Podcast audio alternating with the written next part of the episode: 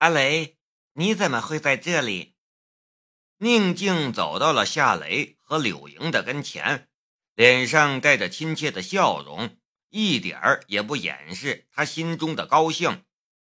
夏雷也报以微笑：“我是跟着刘姐来的。”他跟着介绍道：“这位便是柳莹，刘姐；这位是宁静，她是考古专家，很有学问的。”柳莹和宁静握了一下手，寒暄了一句。不过，柳莹似乎没有与宁静结交的兴趣，随口聊了两句之后，他便说道：“你们聊吧，我去找朋友。”呃。你去吧，他这样说，夏雷也不好跟着。柳莹离开之后，宁静才说道：“他是谁呀？”夏雷说道：“生意上的朋友，他有一家体育用品公司，我现在是他的零件供应商。”厉害呀！我就知道你会成功的。”宁静笑着说道。真为你感到高兴，夏雷继续说道：“对了，你怎么会来这里呢？”“我是跟着我二叔来的，我我没想到任文强也会在这里。”夏雷很快就明白了，宁远山之所以要带着宁静来参加这个聚会。一方面恐怕是受了宁静的父母的委托，给宁静和任文强制造相处的机会；一方面恐怕是为了东方重工与申屠家族的风力发电站的合作项目。一箭双雕，为什么不带着宁静呢？能陪我出去走走吗？宁静看着夏雷。我不喜欢这里的气氛。好啊，我们去外面走走。夏雷其实很想留在这大厅里，多结识一些商界的人。不过他不想拒绝宁静的请求，却不等宁静和夏雷离开，任文强便走了过来。笔挺的西装，帅气的脸庞，充满自信的眼神。任文强的身上有着一种精英的气场，夏雷在他的面前输了一些气质，但夏雷身上所特有的沉稳和坚毅，却又是他所没有的。如果用车来比喻这两个男人，任文强就像是在高速公路上奔驰的法拉利跑车。而夏雷就像是在戈壁滩中艰难前行的吉普牧马人，不同的环境，不同的男人，属于男人的魅力也是不同的。哟，这不是夏总吗？你来了也不过来聊两句。任文强面带笑容的说着话，他称夏雷夏总。可这看似恭维的话里，却充满了轻蔑的意味。夏雷淡淡的道：“我们之间好像没什么好聊的吧？你怎么会在这里呢？”任文强看着夏雷，眼神之中带着点挑衅的意味。夏雷说道：“我没必要跟你解释吧？”任文强笑着说道：“哦，我倒忘了，你是跟着柳莹来的吗？柳莹的老公去世不久，你就和柳莹成双成对了，真厉害呀！不过你和他在一起倒是挺般配的，你们都是草根创业者嘛，有很多话题的。”夏雷的心中顿时火起。你说话给我注意点你针对我可以，但不要针对刘姐。她是一个值得尊敬的女人，不是你这种嘴巴抹了屎的人能说三道四的。任文强的脸上笑容顿时消失了。姓夏的，我不知道你从哪里来的底气与我叫板。你信不信？我现在就让人赶你出去！你这种身份的人，居然也能来这里，这一屋子的人都会感到丢份儿。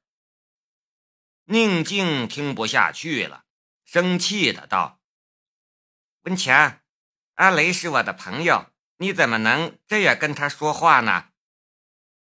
任文强冷笑道：“有些人不值得尊重。”我是在保护你，不要被一些别有用心的人给骗了。阿雷从来不曾骗过我什么，你误会他了。宁静很恼火的样子，与任文强在一起，他就没有一分钟是快乐的。夏雷说道：“不用跟他解释，有些人认为这个世界都是围绕着他在运行的，自以为是。”你跟他解释再多都没用，他一个字儿都不会听你的，更别说是理解你了。任文强嘲讽的道：“我自以为是，嘿，好吧，我自以为是。不过我也好过一些靠女人往上爬的人，好吧？你敢说你没有陪柳莹睡觉，伺候那个寡妇？”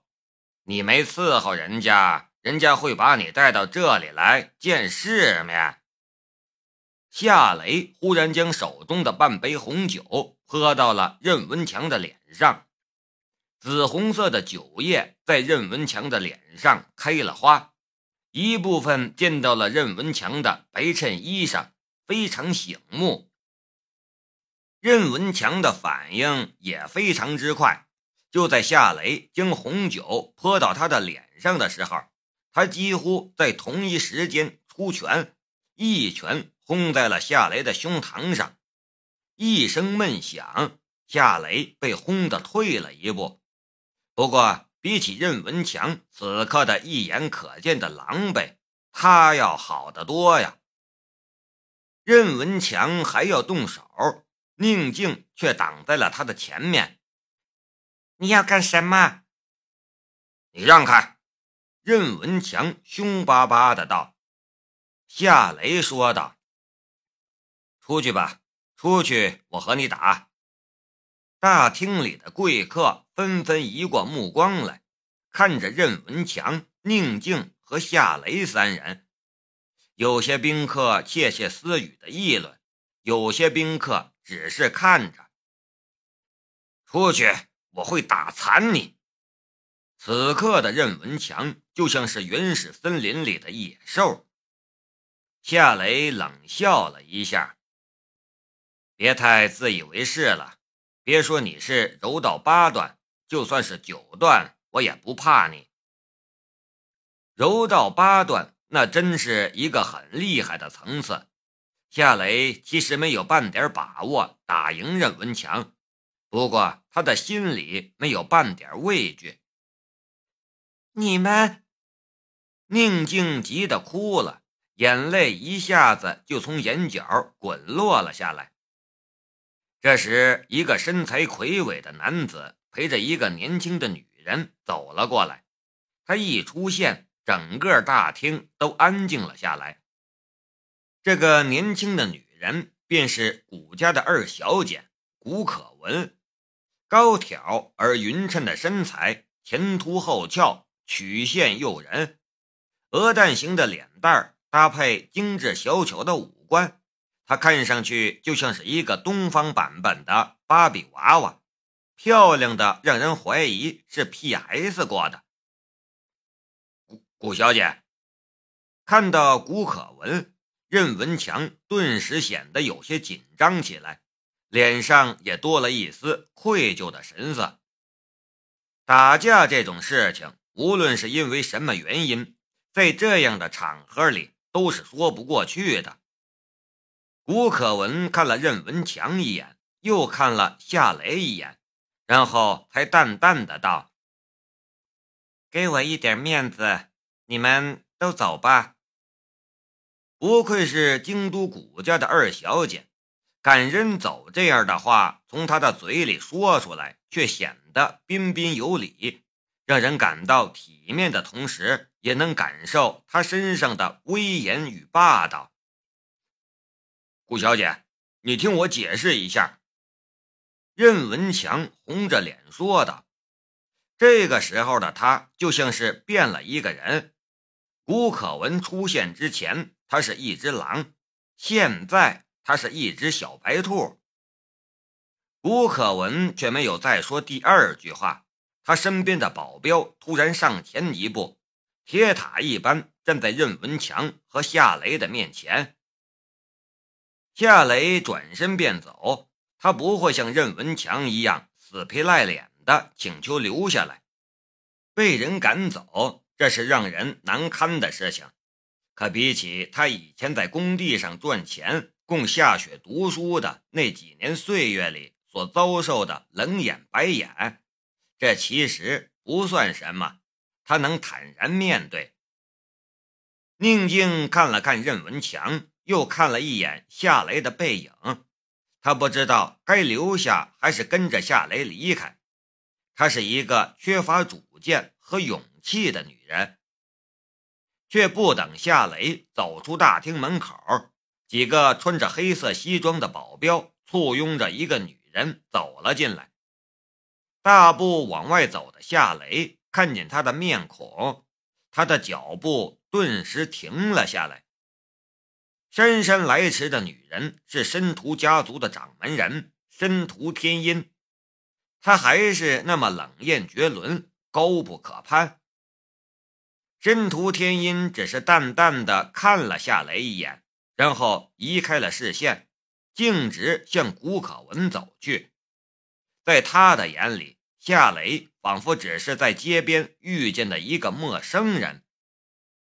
任文强跟着弯腰致礼：“大小姐好。”申屠天音只是淡淡的点了一下头，连一句话都没有。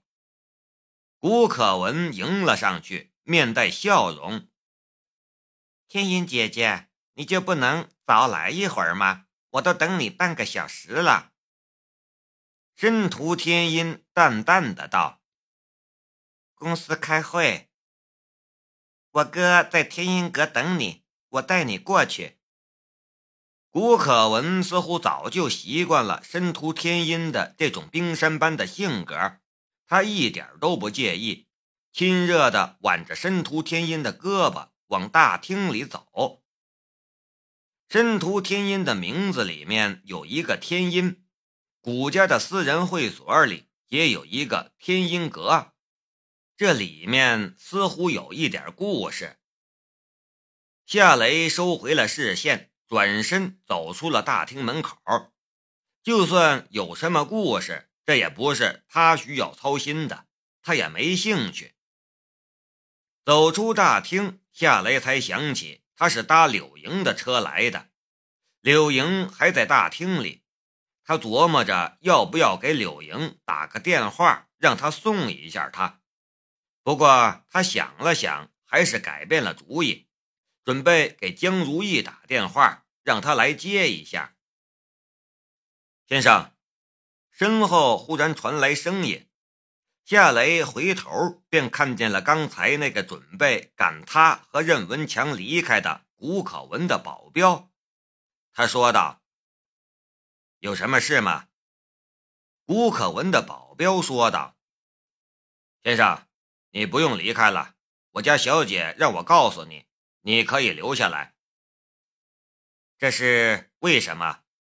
夏雷不解的道：“刚才古可文的态度并不是这样的。”古可文的保镖说道：“抱歉，我不知道。”夏雷心里暗暗的道：“申屠天音一来，古可文便改变了态度。”这可能是申屠天音的意思吧？任文强也没有出来，可能也是看在他是申屠天音的人的缘故吧。我是留下来，还是离开呢？先生，请进。古可文的保镖很客气的道。夏雷还在犹豫，拿不定主意。这时，柳莹的身影出现在了大厅门口，他看到了夏雷，跟着就向夏雷招了一下手：“雷子，快过来，我有新的发现了。”夏雷心中一动，走了过去。古可文的保镖也转身走进了大厅，他只是一个传话的。夏雷是走是留，他一点都不关心。夏雷刚一走近，柳莹便将他拉到了一边，紧张兮兮的道：“我刚刚收到一条短信，有人威胁我。”“哎，谁威胁你？”夏雷吃了一惊。不知道，你看看吧。柳莹将手机递给了夏雷。